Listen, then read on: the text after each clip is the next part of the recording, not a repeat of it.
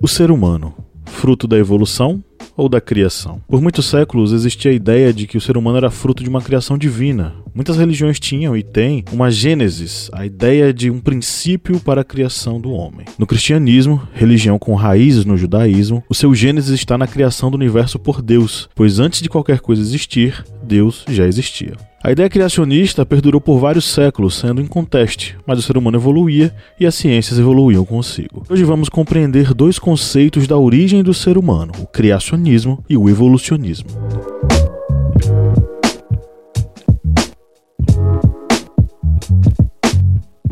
A ideia de criação do ser humano está presente nas religiões, criadas pelos seres humanos para dar explicação aos fatos sem origem conhecida. Então temos a ideia que atualmente é conhecida como criacionismo. A hipótese que baseia o criacionismo é de que o universo e a humanidade foram criados por Deus, conforme está relatado no livro do Gênesis na Bíblia, onde está descrito logo em seu início: No princípio, Deus criou os céus e a terra. Após a criação de toda a estrutura do universo, Deus criou os seres humanos à sua imagem. A imagem de Deus os criou, macho e fêmea os criou criou. Então temos no mundo Adão e Eva considerados os primeiros seres humanos. Essa ideia trata-se de uma concepção mantida pelo pensamento religioso judaico e cristão, baseada na aceitação dos textos sagrados. Segundo os criacionistas, o restante da humanidade teria como origem Adão e Eva, o casal primordial. Outras religiões têm seus próprios gênesis, os seus próprios princípios, mantendo um alicerce mítico religioso. Nas narrativas das civilizações antigas, tendo muitas se perpetuado até a atualidade, é possível encontrar relatos relatos tentando explicar a origem como um ato intencional criativo, destacando uma figura como o criador da vida. Mas no século XIX surgiu uma oposição científica ao criacionismo. Com Charles Robert Darwin, nós temos a teoria do evolucionismo, também conhecida como darwinismo, e, diferente do criacionismo, nessa teoria evolucionista, os seres vivos se organizaram de um organismo mais simples e transformaram-se ao longo do tempo. Na base de sua teoria evolucionista, Darwin colocou a luta pela vida, segundo a qual somente os mais aptos conseguem conseguem sobreviver e transmitir suas características genéticas favoráveis a seus descendentes. Ainda segundo o evolucionismo, as modificações são constantes. As transformações que favorecem a adaptação do indivíduo ao meio ambiente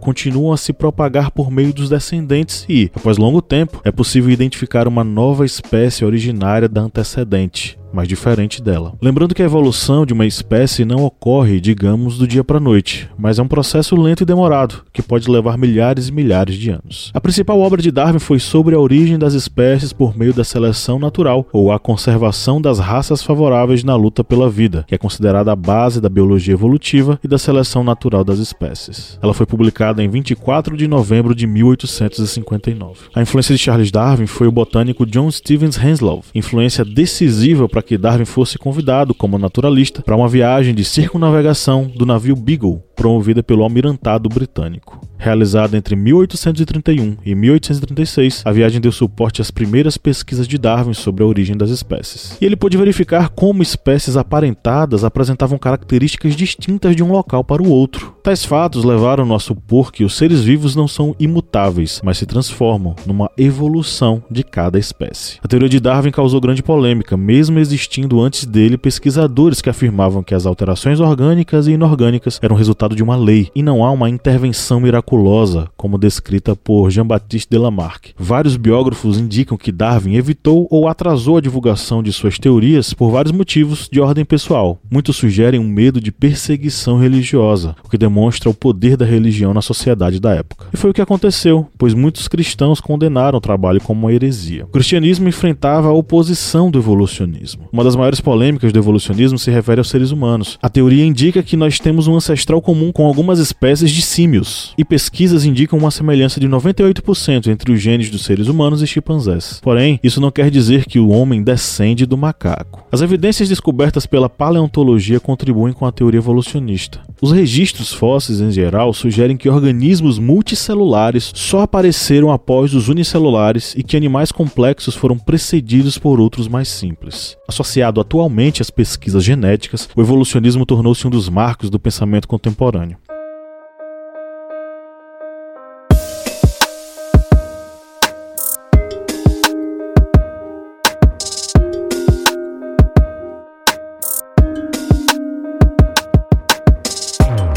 Hoje em dia ainda existe essa disputa entre evolucionismo e criacionismo, já que são tão distintos, mas existem pensamentos que tentam aproximar esses dois. Podemos apontar conceitos como evolucionismo teísta ou desenho inteligente. O evolucionismo teísta é um conceito que busca conciliar a ideia de uma divindade e a teoria da evolução, e o desenho inteligente se baseia na ideia de que as características do universo são explicadas por uma causa inteligente e não pela seleção natural. Há críticas ao criacionismo e ao evolucionismo. Por exemplo, os críticos ao evolucionismo se baseiam no entendimento errôneo do termo teoria para argumentar que a evolução é uma teoria e não um fato, associando o termo teoria a hipótese ou algo não provado, sendo que teoria não significa possibilidade, e sim um princípio cientificamente aceito para explicar fenômenos. À medida que cientistas e pesquisadores descobrem novos dados e fósseis, novas teorias são formuladas e a história é reconstruída.